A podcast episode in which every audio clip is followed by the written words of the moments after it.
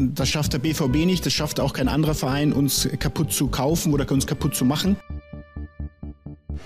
Ich sag's ihm, wie es ist. Es ist mir scheißegal.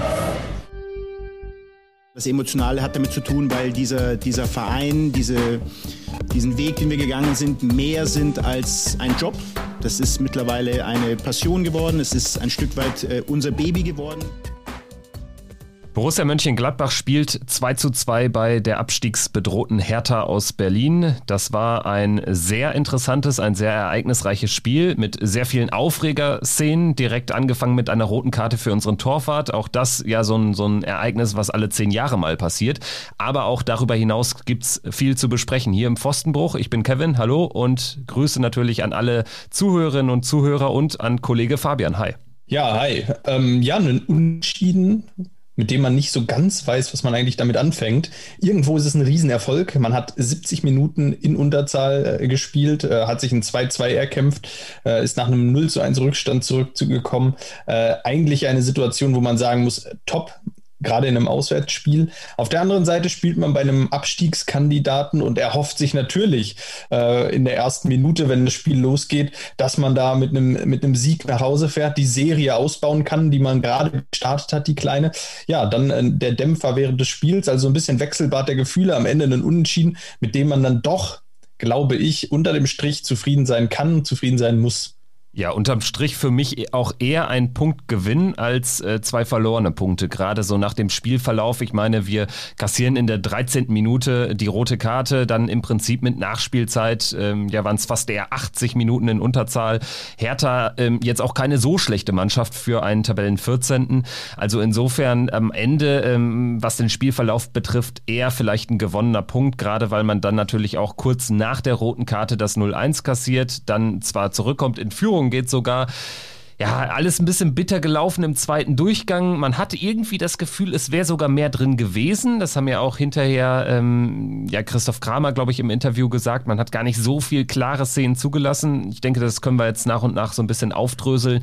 Am Ende würde ich aber auch eher von einem gewonnenen Punkt sprechen, was das Ganze dann jetzt für die Ausgangslage bedeutet im Rennen um die Europa League oder eben zumindest die Conference League. Das werden wir natürlich nach der Spielbesprechung noch hier analysieren. Lass uns gerne mal reingehen mit dem Blick auf die Aufstellung, denn das hatte durchaus ja, Gesprächspotenzial. Also ähm, ich fand es weniger überraschend, dass äh, man tatsächlich an der zweiten Hälfte gegen Freiburg angesetzt hat und wieder mit einer Dreierkette äh, gespielt hat. Aber mich hat dann doch überrascht, dass Jordan Bayer rausgegangen ist und Rami Benzebaini in die Innenverteidigung gerückt ist, sodass eben Wendt und Benzebaini gleichzeitig auf dem Platz standen. Ansonsten Zakaria für Wolf, das war ja im Prinzip schon die Auswechslung, die äh, Rose in der Halbzeit des Freiburg-Spiels vorgenommen hat. Ähm, wie würdest du das Ganze beschreiben? Warst du auch überrascht? Ja, genau so. Ähm, äh, genau auf der Position. Ähm, als ich die, die Aufstellung, es war schon beinahe klar, äh, wir haben das ja gegen Freiburg schon thematisiert, äh, dieses, äh, ja, wie ausgewechselt sein äh, nach der Pause der Borussia. Ähm, ganz andere Spielanlage, deutlich besser, deutlich mehr Zugriff aufs Spiel. Ähm, klasse zweite Halbzeit gegen, gegen Freiburg gespielt, äh, in dem System mit Dennis Zakaria als ähm, zentralen Mann in der Dreierkette hinten. Demnach war das zu erwarten, dass das jetzt wieder so kommt, zumal äh, Hertha mit einem sehr, sehr ähnlichen System spielt wie Freiburg. Von daher war klar, dass man da auch wieder versucht, äh, dieses System zu spiegeln und ähm, dann ähm, ja, da äh, so den Offensivspielern der Hertha wieder einiges entgegensetzen kann in diesem System um dann vorne auch wieder zum Erfolg zu kommen, gerade über die Außen. Was dann für mich auch überraschend war, dass man es dann auf der linken Außenbahn eben nicht mit Rami Benzebaini versucht hat, sondern mit Oscar Wendt und Benzebaini dann eher die, die Innenverteidigerrolle ähm, übernommen hat. Für mich durchaus ähm, verständlich, dass Benzebaini da auf der Innenverteidigerposition auch sehr stark ist und sehr, sehr, sehr, sehr gut, gerade wenn man, ähm, wenn man davon ausgeht, dass man sehr, sehr oft den Ball hat und und äh, sehr oft in Ballbesitz ist. Das war vielleicht die Überlegung, ähm, dass man Benzebaini im Spielaufbau äh, besser einbindet, wenn er in der Dreierkette hinten spielt, ähm, als wenn er auf dem linken Flügel spielt. Und vielleicht hat man da Benzebaini im Spielaufbau etwas mehr zugetraut als Jordan Bayer. Ähm, trotzdem hat es mich überrascht. Äh, am Ende muss man sagen, wir diskutieren jetzt hier über etwas, was ich nach 13 Minuten ohnehin aufgelöst hätte, weil am Ende ist Oskar Wendt. Ähm, ja, wie, über den hatten wir noch gar nicht gesprochen die letzten Wochen. Äh, da gibt es eigentlich auch noch zwei Meldungen äh, zu Oskar Wendt, die wir hier so ein bisschen unter den Tisch haben fallen lassen. Zum einen sein 300. Spiel für Borussia, eine Wahnsinnsmarke. Und zum anderen, ja, schon fast wie erwartet, äh, sein Wechsel nach Göteborg nach der Saison. Ja, vor allen Dingen IFK Göteborg, sein Heimatverein. Ich finde, so ein Wechsel, der spricht auch nochmal für sich. Nach so langer Zeit bei Borussia, im Prinzip hat er ja davor nur eine andere große Adresse gehabt mit dem FC Kopenhagen, mit dem er auch dann ähm, in der Champions League unter anderem gegen Messi ran durfte und das Achtelfinale damals erreicht hatte. Dann zu Gladbach gegangen, jetzt äh, zehn Jahre hier die Knochen hingehalten und auch nicht immer äh, der beliebteste Spieler gewesen, aber ähm, also ich fand ihn immer schon sehr, sehr gut. Er hat auch damals äh, schon von Anfang an eigentlich einen guten Eindruck gemacht, fand ich, weil man sich gedacht hat, oh, vom FC Kopenhagen eine aufstrebende Mannschaft, natürlich nicht in der besten Liga, aber das war schon so ein Statement, weil er kam ja auch vor diesem ganzen Aufschwung von uns. Und insofern Oskar Wendt ähm, am Ende jetzt auch mit dem Wechsel zum IFK, das kann ich total nachvollziehen, finde ich, macht ihn sogar sympathischer, dass er dann bei seinem Jugendverein, wenn man so will, dann nochmal ähm, durchstarten will mit 35 und da mit so illustren illustren Leuten wie Marek Hamschick, Kolbein Siegtorsson, Markus Berg irgendwie, habe ich jetzt auch gelesen, sehr guter Freund von ihm, äh, mit denen zusammenspielt. Also ähm, das ist äh, eine Mannschaft, für die ich, glaube ich, auch dann mal äh, die Allsvenskan oder wie heißt die Liga äh, einschalten würde in der nächsten Saison. Ja, äh, spannende Liga, ähm, inter interessant. Ähm, ich schaue immer mal mit einem halben Auge äh, auf, auf die Liga. Ähm, ganz, ganz, ganz, ganz interessante Liga. Gerade die äh, Teams aus den äh, großen Städten haben äh, zum, zum Teil eine sehr, sehr große Anhängerschaft, insbesondere die Stockholmer Vereine. Ähm, ja, ähm, da geht ähm, Oskar Wendt zurück. Ich denke, es ist für alle verständlich. Es war für alle absehbar, dass er nicht nochmal verlängern würde. Ähm, jetzt mittlerweile in, in seinem ja, hohen Fußballeralter, das muss man ja schon so sagen, äh, mit 35 wird im Oktober 36 Jahre alt. Ähm, da wird es dann noch immer schwerer, in der Bundesliga natürlich Fuß zu fassen. Äh, tolle zehn Jahre für Borussia gespielt, äh, viele Aufs und Abs, ja, so ein bisschen wie Borussia auch in den letzten zehn Jahren dabei gehabt, wobei es natürlich ähm, bei der Borussia eher aufwärts ging, ähm, bei Oskar Wendt äh, dann aber auch äh, nach den ersten Anlaufschwierigkeiten immer besser wurde. Am Anfang hat er noch ein bisschen das Nachsehen gegen Philipp Darmster auf der linken Seite. Und ähm, kommen wir vielleicht nochmal zurück zum Spiel oder zur Aufstellung. Oskar Wendt ist dann rausgegangen. Ja, ich glaube, ähm, egal wie es gelaufen wäre, egal wer, wer aufgestellt worden wäre, Jordan Bayer wäre auch rausgegangen in der Situation. Ähm, dann wäre Benzibaini nämlich zurückgezogen worden, wäre auch wieder in die Viererkette und das hätte Jordan Bayer getroffen. Äh, demnach diese Aufstellungsthematik eigentlich gar kein großes Thema, dank der roten Karte äh, für Jan Sommer, die ja dann doch vielleicht ein bisschen sehr, sehr, sehr früh im Spiel kam, um, um dann nochmal entscheidend äh, auch hinten raus nachlegen zu können, weil dann die Kräfte schon merklich auch ausgingen. Die auch übrigens korrekt war, würde ich so einschätzen. Also um da äh, dann auch mal äh, die, die Schiedsrichter-Thematik reinzubringen. Darüber werden wir natürlich im weiteren Verlauf der Folge nochmal sprechen müssen, leider. Aber in dem Fall würde ich schon sagen, ähm, die Regel ist leider so. Also wenn der Torwart äh, den, den angreifen, den durchgebrochenen Spieler wegflext ähm, außerhalb des Strafraums, dann ist es rot, auch wenn der Kontakt minimal war. Er war da. Und äh, man kann natürlich dann darüber diskutieren. Cordoba wahrscheinlich, also ich hätte ihm gar kein Tor zugetraut aus der Situation. Also ähm, ich, ich hatte das Gefühl, dass ihn da schon noch einer hätte zumindest behindern können und dass es dann schwierig geworden wäre, weil er kam natürlich nicht durch die Mitte, er kam ja eher über, über links und von daher ja auch ein bisschen übermotiviert vielleicht reingegangen. Aber wie würdest du die Szene bewerten, bevor wir jetzt vielleicht dann auf die taktischen, personellen Umstellungen nochmal blicken, äh, die das Resultat waren aus der roten Karte? Ja, für mich auch ähm, ein bisschen übermotiviert reingegangen, sehr, sehr äh, früh auch reagiert und ähm, raus. Klar, wenn er äh, kurz länger wartet, dann ist Cordo im Strafraum und wenn er ihn dann trifft, dann ist es rot und Elfmeter. Ähm, dann wird es ganz, ganz bitter für Borussia. Ähm, demnach so noch naja, ein bisschen Schaden äh, abwenden können. Ähm, allerdings ist natürlich die rote Karte extremst äh, bitter in dem Moment. Es war schon klar, als der Schiedsrichter die rote Karte gegeben hat, dass er sie nicht zurücknehmen kann durch den Videoschiedsrichter, weil ähm, das war definitiv keine klare Fehlentscheidung. Vielleicht kann man darüber diskutieren, ob Dennis Zakaria da noch eingreifen kann oder nicht. Ähm, das muss der Schiedsrichter aber in Realgeschwindigkeit entscheiden. Und wenn der Schiedsrichter da in Realgeschwindigkeit entscheidet, nee, es ist ein 1-1, äh, 1 gegen 1 zwischen Cordoba und äh, Sommer, dann ist die rote Karte richtig. Wenn er sagt, ähm, Zakaria kann da noch eingreifen, dann wäre die gelbe Karte folgerichtig gewesen. Ähm, der Videoschiedsrichter ähm, war es war klar. Also als ich die Szene dann in der Wiederholung gesehen habe, wusste ich, nee, da kann der Videoschiedsrichter nichts machen. Ähm, das war, das geht um die Einschätzung des Schiedsrichters auf dem Platz, die wird bestehen bleiben. Äh, demnach dann auch die richtige Entscheidung vom Videoschiedsrichter nicht einzugreifen. Ähm, kann man geben, ja, kann man geben, denke ich. Genau, ich denke, dabei äh, kann man es belassen, ist okay so und durch den Videoschiedsrichter nicht mehr, ähm, ja, zu ändern. Letztlich äh, haben wir dann ein paar Minuten gebraucht, natürlich auch. Tobi Sippel, der hatte sich natürlich nicht warm gemacht, logisch. Also ähm, du wartest ja nicht auf den Einsatz, sondern ähm, der kommt dann, ähm, ja, wie, wie äh, quasi vom Himmel geflogen für ihn. Ähm, das dauerte dann so ein paar Minuten und in der Zeit ähm, bemerkte man auch diesen regen Aus Austausch äh, zwischen Marco Rose und René Maric. Äh, da ging es dann offensichtlich um die taktische Grundformation für den weiteren Verlauf des Spiels. Und man hat dann die Entscheidung getroffen, Wendt rauszunehmen finde ich auch sinnvoll nach wie vor. Ich denke, der weitere Spielverlauf hat uns da auch recht gegeben. Ich hätte es nicht verstanden, wenn man einen äh, der Spitzen geopfert hätte. Also das macht man ja häufig in solchen Situationen. Aber ich glaube, das wäre das äh, falsche Statement gewesen, denn dieses, ja, man kann es nennen, vielleicht 4-3-2, was sich danach aufgebaut hat, das hat uns zumindest die Möglichkeit gelassen, weiterhin auch offensive Nadelstiche zu setzen. Wenngleich natürlich äh, direkt nach der roten Karte, dann ging es fünf Minuten gerade mal weiter, wir direkt direkt den nächsten Nackenschlag verkraften mussten.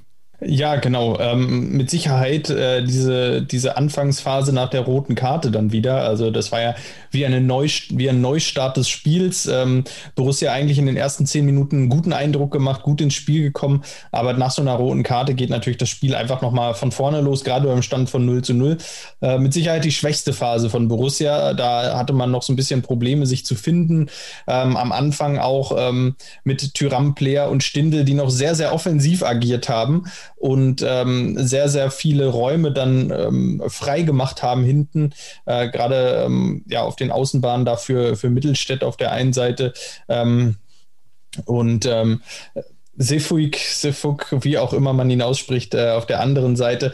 Ähm, ja, Kramer Neuhaus waren dann so ein bisschen alleine gelassen in der, in der Mitte oftmals. Ähm, oftmals musste dann einer noch, noch hinten in die letzte Linie und dann, dann war das Mittelfeld ähm, ja, sehr, sehr offen bei Borussia. Das hat man dann hinterher ein bisschen korrigieren können. Ähm, da hat man eher einen 4-4-1 äh, in der Defensive manchmal gespielt. Das war dann äh, durchaus ähm, etwas, äh, ja, etwas besser, zu, ähm, etwas stabiler hinten. Äh, das hat man dann etwas korrigieren können äh, in dieser Phase, in diesen zehn Minuten, da hatte ich so ein bisschen Angst um das Spiel. Dann fällt auch das 1-0 äh, für die Hertha. Ähm, natürlich irgendwo auch einen Sonntagsschuss von Askas Siva, den trifft er jetzt nicht immer so ist dann bitter, dass der Ball so reinfällt. Ähm, auch, äh, denke ich, äh, schwer oder nicht zu halten für Tobi Sippel. Ja, und dann hatte ich so ein Gefühl, so die zwei, drei Minuten danach, auch da hat man Borussia angemerkt, dass das jetzt schon ein, ähm, schon ein Volltreffer war, dieser, ähm, diese, dieses Tor von Askar Sibar. Und da hatte ich das Gefühl, jetzt könnte das Spiel in eine ganz, ganz ähm, schwierige Richtung abdriften. Wenn Hertha da direkt das 2-0 nachgelegt hätte, dann bin ich mir sicher, wäre das Spiel gelaufen gewesen.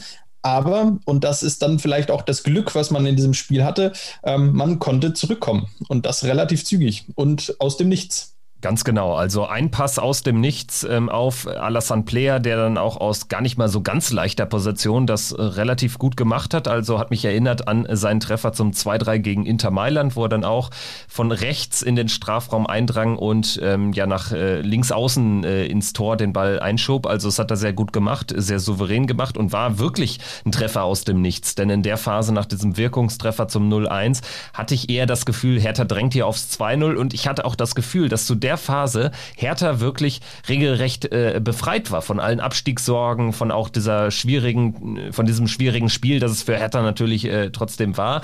Aber ähm, sie haben einfach ein Tor äh, durch die Mitte erzielt und das, das war halt so bitter aus unserer Sicht, weil durch die Mitte darfst du eigentlich dann in, äh, in äh, Unterzahl erst recht nichts kassieren. Und ähm, trotzdem haben wir es dann halt relativ schnell geschafft, da wieder äh, das Spiel so auf unsere Seite zu ziehen, denn ich fand, man hat dann schon gemerkt, nach dem 1-1 war irgendwie äh, diese ganze, ähm, ja, diese ganze Szene mit der roten Karte und so, wo man sich hat sortieren müssen, das war äh, ja wie, wie eine Last, die von den Schultern gefallen ist. Also ab da hat man auch der Mannschaft wieder mehr Vertrauen angemerkt im Spiel nach vorne. Und äh, das war ja dann auch äh, fast schon das logische Resultat, dass wir dann die Mannschaft waren, die auf das 2-1 gedrängt hat in der einen oder anderen Szene. Ich fand uns einfach insgesamt viel gefährlicher im, im, in, in, in so diesen letzten, vorletzten Pässen, wenn es so äh, an den Strafraum ging. Und so ähm, entstand ja dann mehr oder weniger auch der Elfmeter zum 2-1. Ja, genau. Vor allem in dieser Phase 30. Minute bis, äh, bis zur Halbzeit war mit Sicherheit, ähm, denke ich, in Unterzahl die beste Phase dann auch von Borussia. Äh, nicht nur, weil man zwei Tore machen konnte,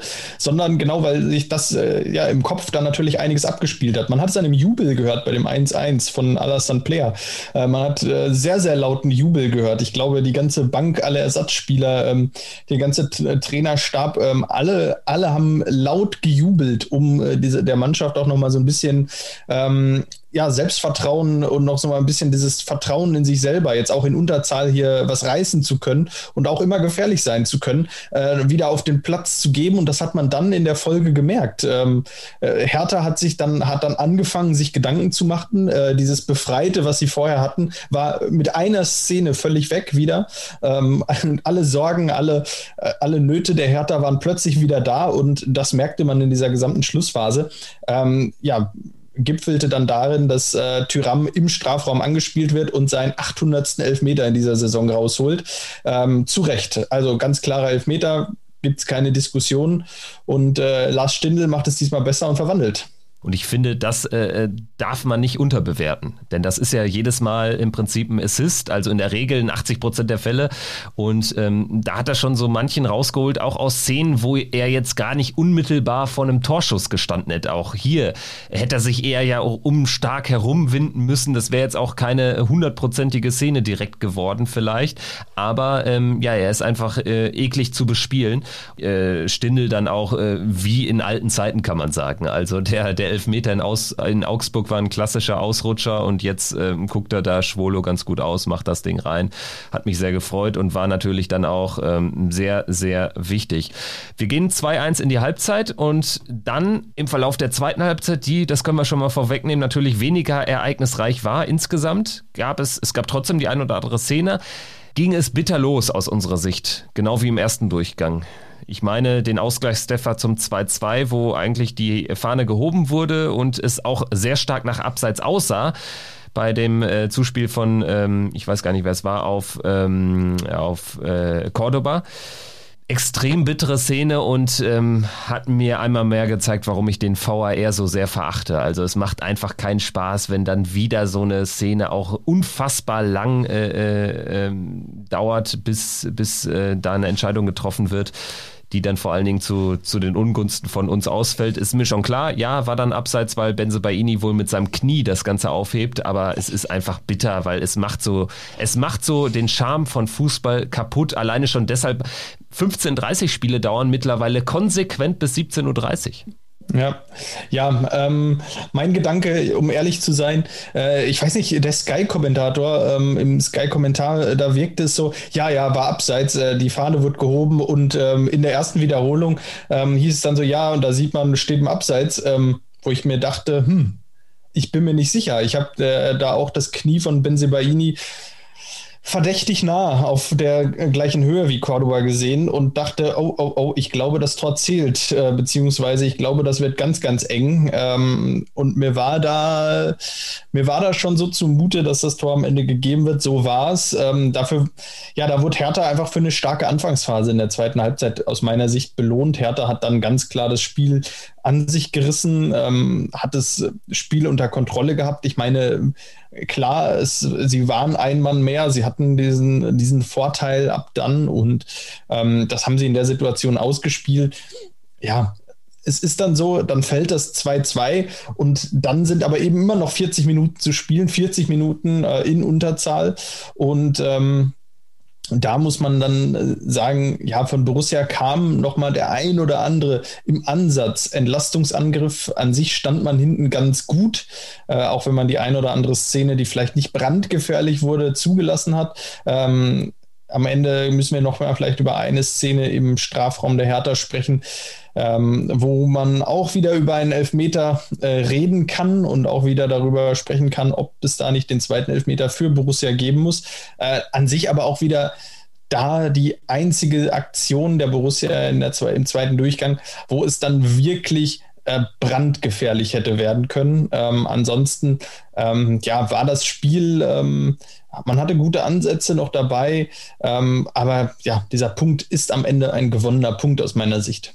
Ja, würde ich auch sagen. Das hatten wir ja auch schon im, im Vorhinein jetzt so bilanziert, wenn man so will. Ähm, mir wird ansonsten nur noch diese Chance ähm, einfallen, wo Embolo äh, mit ähm, ja sehr viel Raffinesse den Ball dann reinbringt von, von der äh, Auslinie, von der Torauslinie und Neuhaus dann fast rangekommen wäre. Also das hätte was werden können. War aber auch so ein bisschen äh, ja Zufall äh, äh, dabei, ne, natürlich. Also das, das war von Hertha einfach fahrig verteidigt da und von Embolo gut gemacht. Aber das wäre jetzt äh, vielleicht auch des Guten dann zu viel gewesen. Über die 75. Minute, Klünter war es, glaube ich, gegen Tyram müssen wir noch sprechen. Ansonsten würde ich auch sagen, mein Take so zum 2-2 ist nur noch oder wäre nur noch, Bitter finde ich, dass beide Tore, beide Gegentore aus der Mitte, aus Fernschüssen letztendlich resultieren. Ich weiß, Cordoba war kein Fernschuss, aber das Ding äh, entstand ja mehr oder weniger erst durch den durch den Abpraller von Sippel, also es hat er super nach außen äh, wegverteidigt, diesen Fernschuss da aus der zweiten Reihe. Aber äh, da hatte Hertha dann, ich glaube über Radonjic, der dann den Ball reinbringt, endlich mal das Spiel breit gezogen, was ihnen das ganze Spiel über nicht gelungen ist. In dem Fall ja auch nur das Resultat war von diesem äh, Fernschuss, den, den Sippel hat abprallen lassen. Also insofern ein bisschen bitter, dass man dann beide Tore im Prinzip so aus Fernschüssen kassiert, weil ich hatte das Gefühl, Hertha kam diese rote Karte gar nicht so sehr äh, gelegen, weil sie äh, sie, sie hätten das Spiel im Prinzip breit ziehen müssen uns, äh, von uns. Und das ist ihnen nicht gelungen. Sie haben uns defensiv nicht breit gezogen, sodass sie irgendwie klare Torchancen herausgespielt haben, sondern da war dann auch einfach viel, ja, sie haben ein gutes Spiel gemacht, sie haben auch viel gedrückt, aber ehrlich gesagt war es so ein harmloses Drücken. Sie hatten irgendwie zwölf Ecken, aber jede Ecke war total ungefährlich und wurde nur dann dadurch immer gefährlich, dass sie häufig halt den zweiten Ball oder fast immer den zweiten Ball bekommen haben und dadurch häufig viel Gewusel war einfach im Strafraum. Man war nervös, gerade äh, als als TV-Zuschauer, aber irgendwie so insgesamt waren sie ja gar nicht so gefährlich. Und dann wäre natürlich der der I-Punkt wäre wirklich gewesen, wenn wir eine Szene noch nutzen. Und ich glaube, die hätte dann auch gereicht zum Sieg. Und da müssen wir jetzt vielleicht doch nochmal drüber sprechen. 75. Klünter gegen Tyram. Wie hast du es gesehen? Also ich bin immer noch so ein bisschen unschlüssig. Ich ärgere mich, mich nur darüber, dass einfach sich das Ganze nicht angeschaut wird. Weil da hätte ich gerne mal Ittrich gesehen, wenn er, wenn er wirklich damit konfrontiert wird, das Klünter, ob das jetzt so richtig Absicht war oder äh, ähm, ja auch eher so zufallsbedingt, dann der, der, der ausgestreckte Fuß von Tyram da in seinem Arm zwischen Arm und Körper eingehakt war, das sei mal dahingestellt. Aber ich hätte einfach gerne gesehen, wie sich Ittrich damit hätte konfrontieren lassen müssen. Ja, genau. Äh, das denke ich auch, weil ähm, ich glaube, dass Ittrich natürlich den Zweikampf wahrgenommen hat. Er hat gesagt, er hat den Zweikampf gesehen, er hat ihn wahrgenommen und ihn auf dem Platz so bewertet, ähm, dass, es, dass es nichts war. Das ist auch in Ordnung. Und ich denke, dann ist es die Aufgabe des Videoschiedsrichters, ähm, dem Schiedsrichter auch nochmal zu sagen, okay, wie genau lief denn dieser Kontakt ab? Ähm, ist Klünter einfach nur reingegrätscht, hat den Ball getroffen und währenddessen irgendwie Tyram ein bisschen? Oder gab es noch irgendwo ein Halten? Gab es noch irgendwo ein Ziehen? Und ähm, wenn Ittrich davon irgendwo was mitbekommen hat ähm, und irgendwie das nicht ganz so wahrgenommen hat, wie es der Videoschiedsrichter sieht, dann denke ich auch, ist es die Pflicht des Schiedsrichters zu sagen, okay, so wie du mir das gerade hier über die Kopfhörer schilderst, habe ich das irgendwie nicht wahrgenommen. Das schaue ich mir noch mal an. Und da bin ich bei dir, wenn er dann zu dem Schluss kommt, ja, nee, das reicht nicht, hm, dann ist es so. wäre komisch, äh, ist dann aber so. Ähm, ähm, ja, so ist es, ist es so, dass Ittrich sich die Situation nicht nochmal anschaut. Ähm, dass der Videoschiedsrichter von selbst da nicht eingreift und sagt, klarer Elfmeter, kann ich auch irgendwo nachvollziehen. Ähm, aber ja, Ittrich ähm, sollte sich die Szene anschauen und nochmal äh, in sich gehen und äh, wirklich überlegen, ob diese Szene äh, wirklich so gelaufen ist, wie er sie in der Realgeschwindigkeit wahrgenommen hat. Und wenn er da zu dem Ergebnis kommt, ja, ja, habe ich alles genauso gesehen, ja, dann ist es so. Wenn nicht, dann äh, wäre es ein Elfmeter. Ja, es ist bitter gelaufen, in der Szene. Ich denke, das muss man einfach so sagen. Was aber zur Wahrheit auch dazu gehört, ich habe mir eben die Statistik nochmal angeschaut, 23 zu 7 Torschüsse für die Hertha. Ähm, ja, das ist dann auch am Ende eine Aussage. Äh, wir haben es jetzt gesagt, so richtig gefährlich wurde es nicht. Sie haben es aber immer wieder versucht. Und ähm, häufig ist es ja dann auch äh, so ein bisschen die Masse, ähm, die, dann, die dann manchmal zum Torschuss, äh, Tor, äh, zum Tor führt. Ähm, da, da geht es gar nicht darum, dass die Hertha sich da irgendwie 20 gute Chancen erspielt hat. Aber sie haben es immer wieder versucht. Sie sind immer wieder äh, in die Räume gekommen und da muss man am Ende sagen, ja, das passt schon so.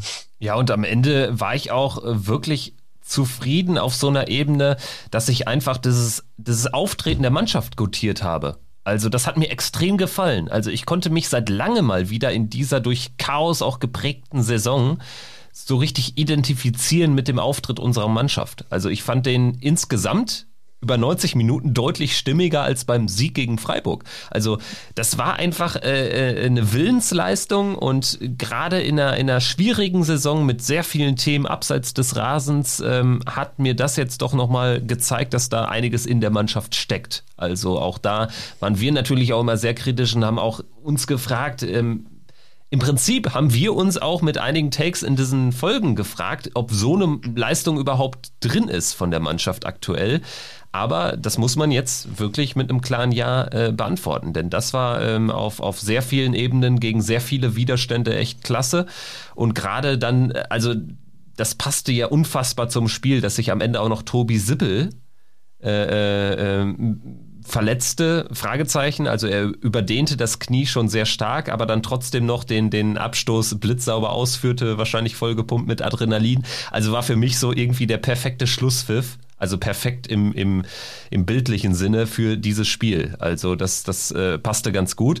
Und dann habe ich äh, eben kurz vor der Aufnahme klicke ich auf die Borussia-Webseite oder beziehungsweise wurde mir bei Twitter äh, ein Interview mit äh, Tobi Sippel empfohlen von äh, borussia.de fünf Fragen zum Spiel. Das machen sie ja immer mit einem Spieler äh, ähm, dann nach einem Spiel. Und ja, es ist häufig viel weich gespielt, natürlich PR-Sprech. Aber dass nicht einmal danach gefragt wurde, wie es denn ihm geht, denn ich will schon wissen, ob Tobi Sippel gegen Frankfurt im Tor steht oder ob wir auf Max Grün zurückgreifen müssen. Also das fand ich schon ja. abenteuerlich. ja, ganz spannend. Ähm ja, Max Grün und Jan Olczowski können sich dann schon mal warm machen. Ähm, ja, ganz, ganz, äh, ganz, ganz spannende Situation.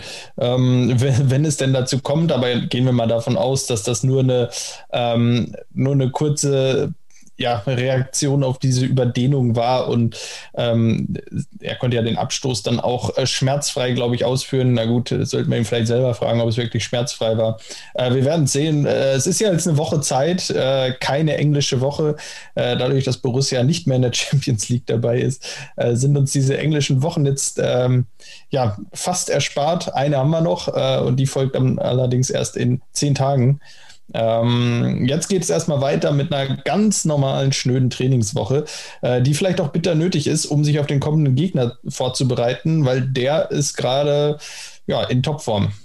Eintracht Frankfurt gewinnt zwei Sechs-Punkte-Spiele in Folge, wenn man so will. Also vorher schlagen sie Union in einem wilden Ritt, gewinnen dann in Dortmund dieses ähm, ja, Hill-to-Hill-Spiel um die Champions League und äh, fahren jetzt gegen Wolfsburg einen weiteren Sieg ein in einem absurd guten Spiel, habe ich äh, gelesen. Habe natürlich nichts gesehen.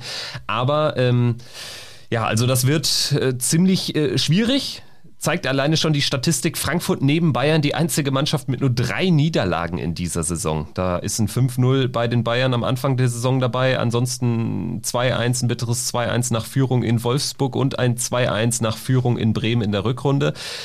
Also das alleine zeigt schon, was Frankfurt da für eine absurde gute Saison spielt. Ähm, Adi Hütter, der Trainer, ist bei uns im Gespräch. Das haben wir letzte Woche schon angesprochen. Das soll jetzt mal kein Thema sein, weil ich glaube, da hat sich auch nichts Neues wirklich getan, so richtig.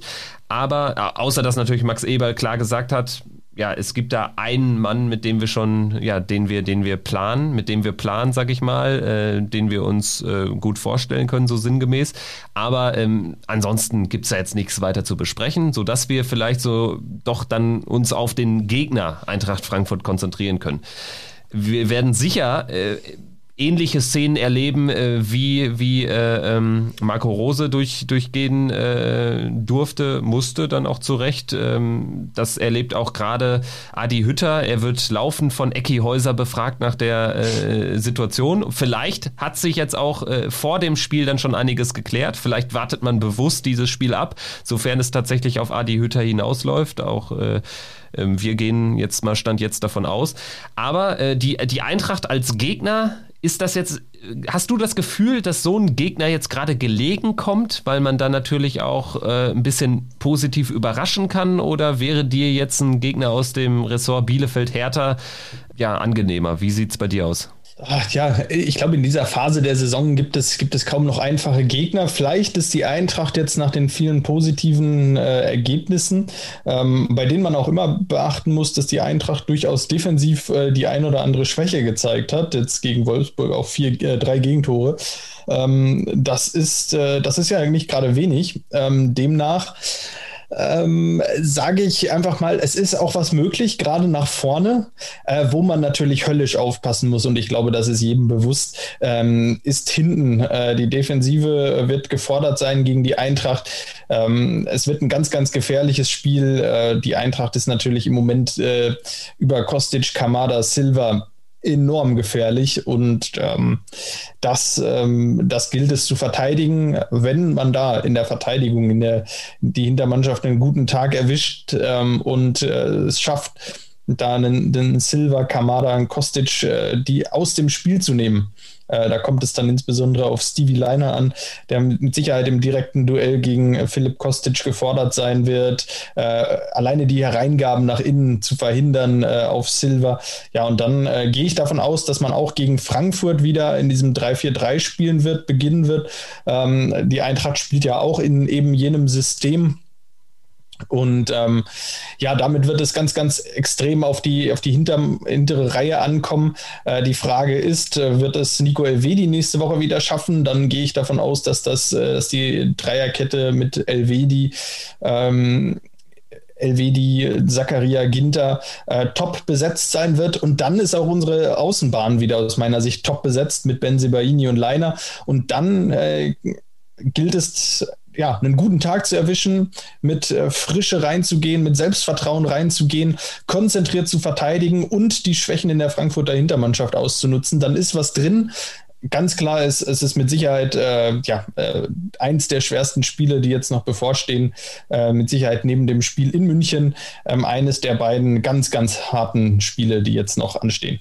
Ich denke, du hast es äh, ganz, äh, ganz schön skizziert, ähm, dass die Eintracht ja einiges anbietet. Und wenn man sich auch mal die, die Abwehr anschaut, das ist jetzt nicht die absolute Champions League-Klasse, würde ich behaupten. Also gerade jetzt aktuell, wo sie ja auch ein bisschen personelle Probleme immer mal wieder hatten. Hinteregger jetzt jetzt zuletzt verletzt gewesen. Ich weiß jetzt nicht, wie es bei ihm aussieht, ob er jetzt wieder dabei sein wird, aber insgesamt einfach ähm, die Offensive, das ist wirklich äh, gerade aktuell ja Top, Top 3 Material. Eigentlich ähm, aktuell, wenn auch die Bayern keinen Lewandowski haben, ist das die beste Offensive der Liga für mich. Also ähm, Dortmund äh, mit Dortmund zusammen. Und dementsprechend glaube ich, kann man schon so ein bisschen erwarten, ja, worauf es ankommt. Es wird einfach ein Spiel sein, wo die Balance stimmen muss. Also wenn uns das irgendwie gelingt, dann haben wir da auch gute Karten, weil ich glaube, dass die Offensive von uns wird sich eher freuen auf so ein Spiel, als es die äh, Defensive natürlich tut. Aber ähm, ich glaube, es ist, es ist für die Offensive einfach mehr drin tatsächlich als in so einem ekligen Spiel gegen eine gut sortierte Freiburger Mannschaft zum Beispiel. Von daher, das macht mir so ein bisschen Hoffnung. Glaube aber auch, es ist äh, neben dem Bayern-Spiel klar das äh, schwerste nicht nur auf dem Papier von den restlichen sechs. Und da wären wir jetzt vielleicht schon so ähm, ja gegen Ende der Folge beim Blick auf äh, ja die die Tabelle. Wir sind jetzt einen Platz gesprungen. Also wenn es so weitergeht äh, mit äh, ein, ein Platz springen äh, pro Spieltag, dann sieht's ganz gut aus mit unseren Europa-Ambitionen. Uns fehlt ja, dann, jetzt eigentlich. Da, Kevin, dann, dann müsste es doch noch zur Meisterschaft reichen, oder? so ungefähr, so ungefähr. Dann wären wir am Ende Zweiter, wenn wir jetzt noch, äh, aber ich glaube, das geht rein rechnerisch schon gar nicht mehr. Aber egal. Auf jeden Fall habe ich das Gefühl, dass ähm, die letzten Spieltage nicht ganz so schlecht gelaufen sind für uns. Ja, Union hat jetzt wieder einen Punkt geholt bei den Bayern und der hat äh, auch mir echt wehgetan. Also äh, bei, sonst wären wir jetzt schon Siebter. Aber ähm, wenn man sich die Spielpläne anschaut von oder den Spielplan von Union, dann warten da jetzt noch Stuttgart, Dortmund, Bremen, Wolfsburg, Leverkusen, Leipzig. Da habe ich jetzt nicht das Gefühl, dass unser Spielplan schlechter aussieht. Mit Frankfurt, Hoffenheim, Bielefeld, Bayern, Stuttgart, Bremen. Stuttgart äh, spielt gegen Union, Wolfsburg, Leipzig, also ist auch schon ein Brett. Danach, okay, Augsburg ähm, gegen uns und gegen Bielefeld. Freiburg hat für mich auf dem Papier die klar einfachsten Gegner. Schalke, Hertha, Hoffenheim, Köln, Bayern, Frankfurt. Okay, hinten raus dann ein Brett, aber ähm, ich glaube, uns hat sehr gut getan, dass äh, Freiburg in Bielefeld verloren hat. Damit habe ich nicht gerechnet. Also ich bleib dabei. Ich glaube, du hast es vor zwei, drei Folgen mal gesagt. 50 äh, Punkte, dann sieht's gut aus, zumindest was den siebten Platz betrifft. Und ich glaube, das kann man jetzt mehr denn je sagen. Also wenn wir die 50 erreichen, dann glaube ich, wird das zumindest für die Conference League reichen. Ja, ähm, wobei wir dann natürlich auch immer noch ähm, und das, das mag man ja auch gar nicht sagen, ähm, hoffen, in Anführungsstrichen, muss, dass äh, Dortmund oder Leipzig den Pokal gewinnen. Und wer mag da schon drauf hoffen? Äh, ich nicht. Ähm, wenn es so kommt, dann registriere ich es, nehme es zur Kenntnis und ähm, sage, okay, dann spielt Borussia in der Conference League. Ähm, allerdings werde ich mit Sicherheit nicht vorm Fernseher sitzen und jubeln, wenn RB Leipzig den Pokal in Berlin in die Höhe stimmt. Ähm, das äh, ist aus meiner Sicht ganz klar. Ähm, darauf werde ich mit Sicherheit nicht hoffen. Äh, wenn Holstein Kiel das am Ende macht, dann, dann bin ich auch ganz happy und dann kann ich es auch verschmerzen, wenn Borussia nicht in der Conference League spielt. Ähm, ja, äh, ist irgendwie eine schwierige Gemengelage. Ähm, kann man jetzt natürlich auch noch gar nicht einschätzen. Das Halbfinale im Pokal muss erst noch gespielt werden. Äh, vielleicht geht es auch noch um Platz, um Platz 6, der ja dann äh, auch direkt für die Conference League berechtigt. Äh, Leverkusen muss auch erstmal punkten und muss die Punkte auch erstmal einfahren in den kommenden Wochen. Ähm, nach dieser ja instabilen Rückrunde auch von, von ihnen. Ähm, demnach erwartet uns da, glaube ich, noch ein sehr, sehr spannender und heißer Kampf um die Europapokalplätze. Und ähm, ich ich denke, da kann man durchaus gespannt sein auf die letzten Wochen dieser Saison.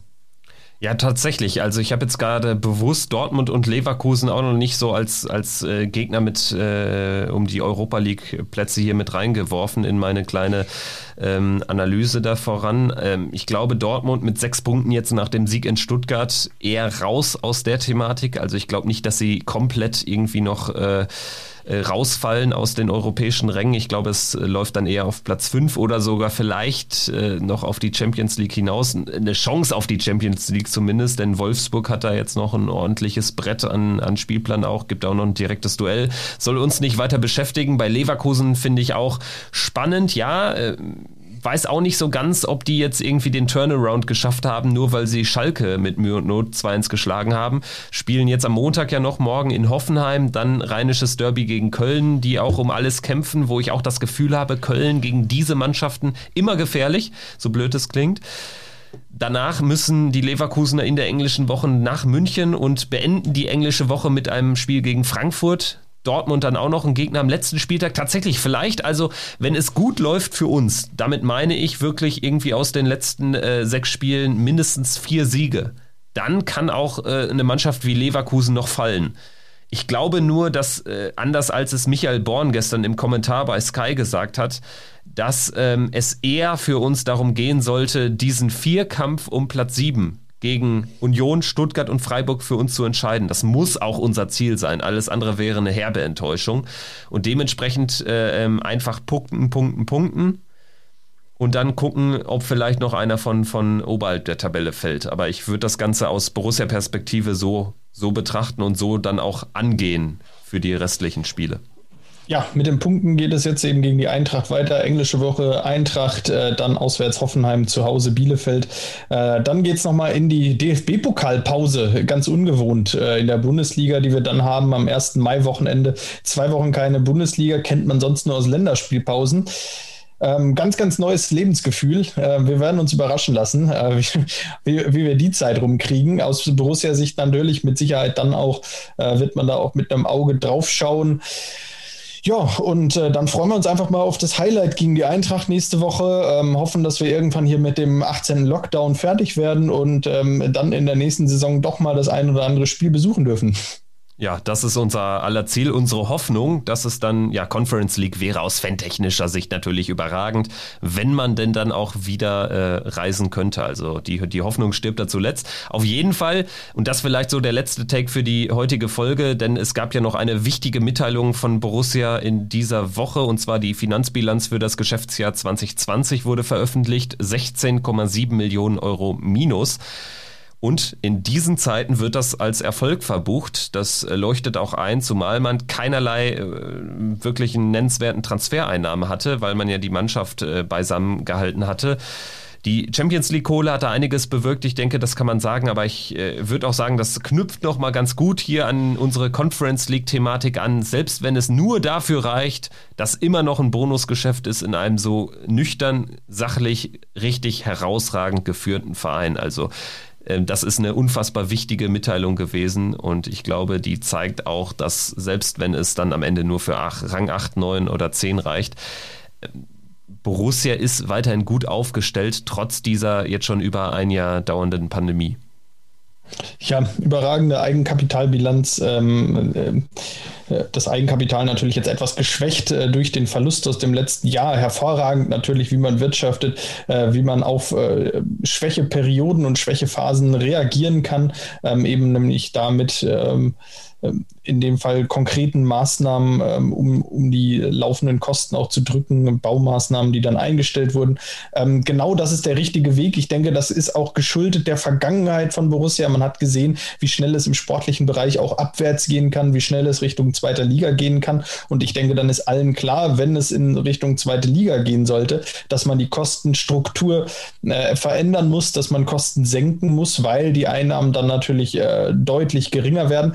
Äh, demnach äh, lebt Borussia davon, dass sie in, äh, in, der Vergangenheit schon viel erlebt hat und schon viele Erfahrungen gesammelt hat mit sportlichen Niedergängen. Äh, so konnte man jetzt diese Pandemie auch ähm, ja, mit einem blauen Auge, wie es dann Stefan Schippers auch äh, formuliert hat, äh, abschließen gute Leistung, denke ich. Ähm, es wird jetzt wichtig zu sein, wichtig sein, auch auf die Zahlen für 2021 dann nächstes Jahr zu schauen.